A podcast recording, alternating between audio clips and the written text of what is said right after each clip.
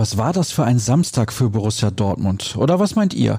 Da blicken wir doch besonders gerne zurück. Hier bei BVB Kompakt, präsentiert von Zurbrüggen. Alles für ein gutes Zuhause.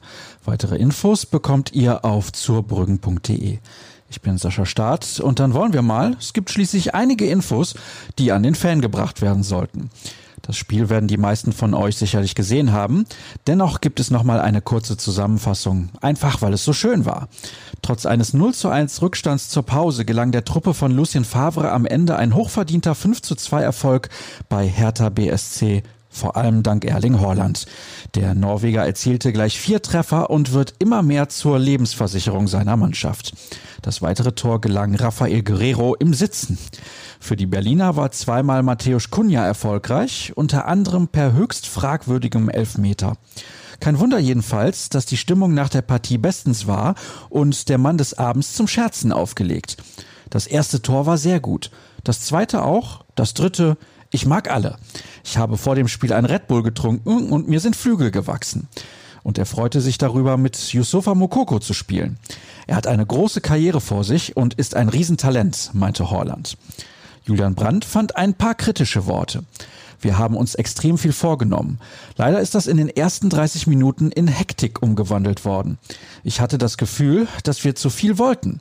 Wir haben uns da in eine beschissene Situation gebracht. Aber schlechte Stimmung ist nicht aufgekommen und in der zweiten Halbzeit haben wir einfach weitergemacht. Und das ist uns sensationell gelungen.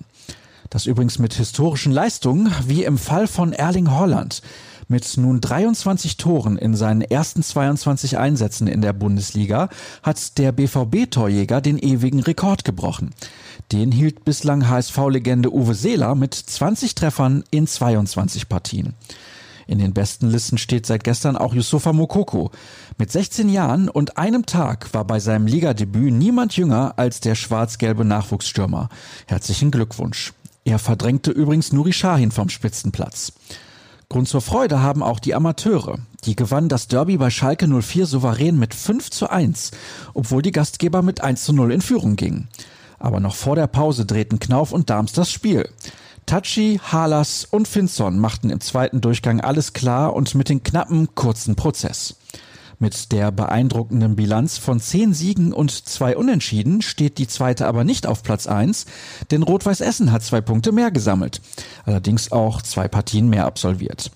Was passiert heute? Ab 12 Uhr steht das Ersatzspielertraining an und die Medien dürfen sogar mit dabei sein. Wir sind natürlich vor Ort. Ansonsten erwartet euch unsere bekanntermaßen ausführliche Nachberichterstattung. So, damit sind wir durch.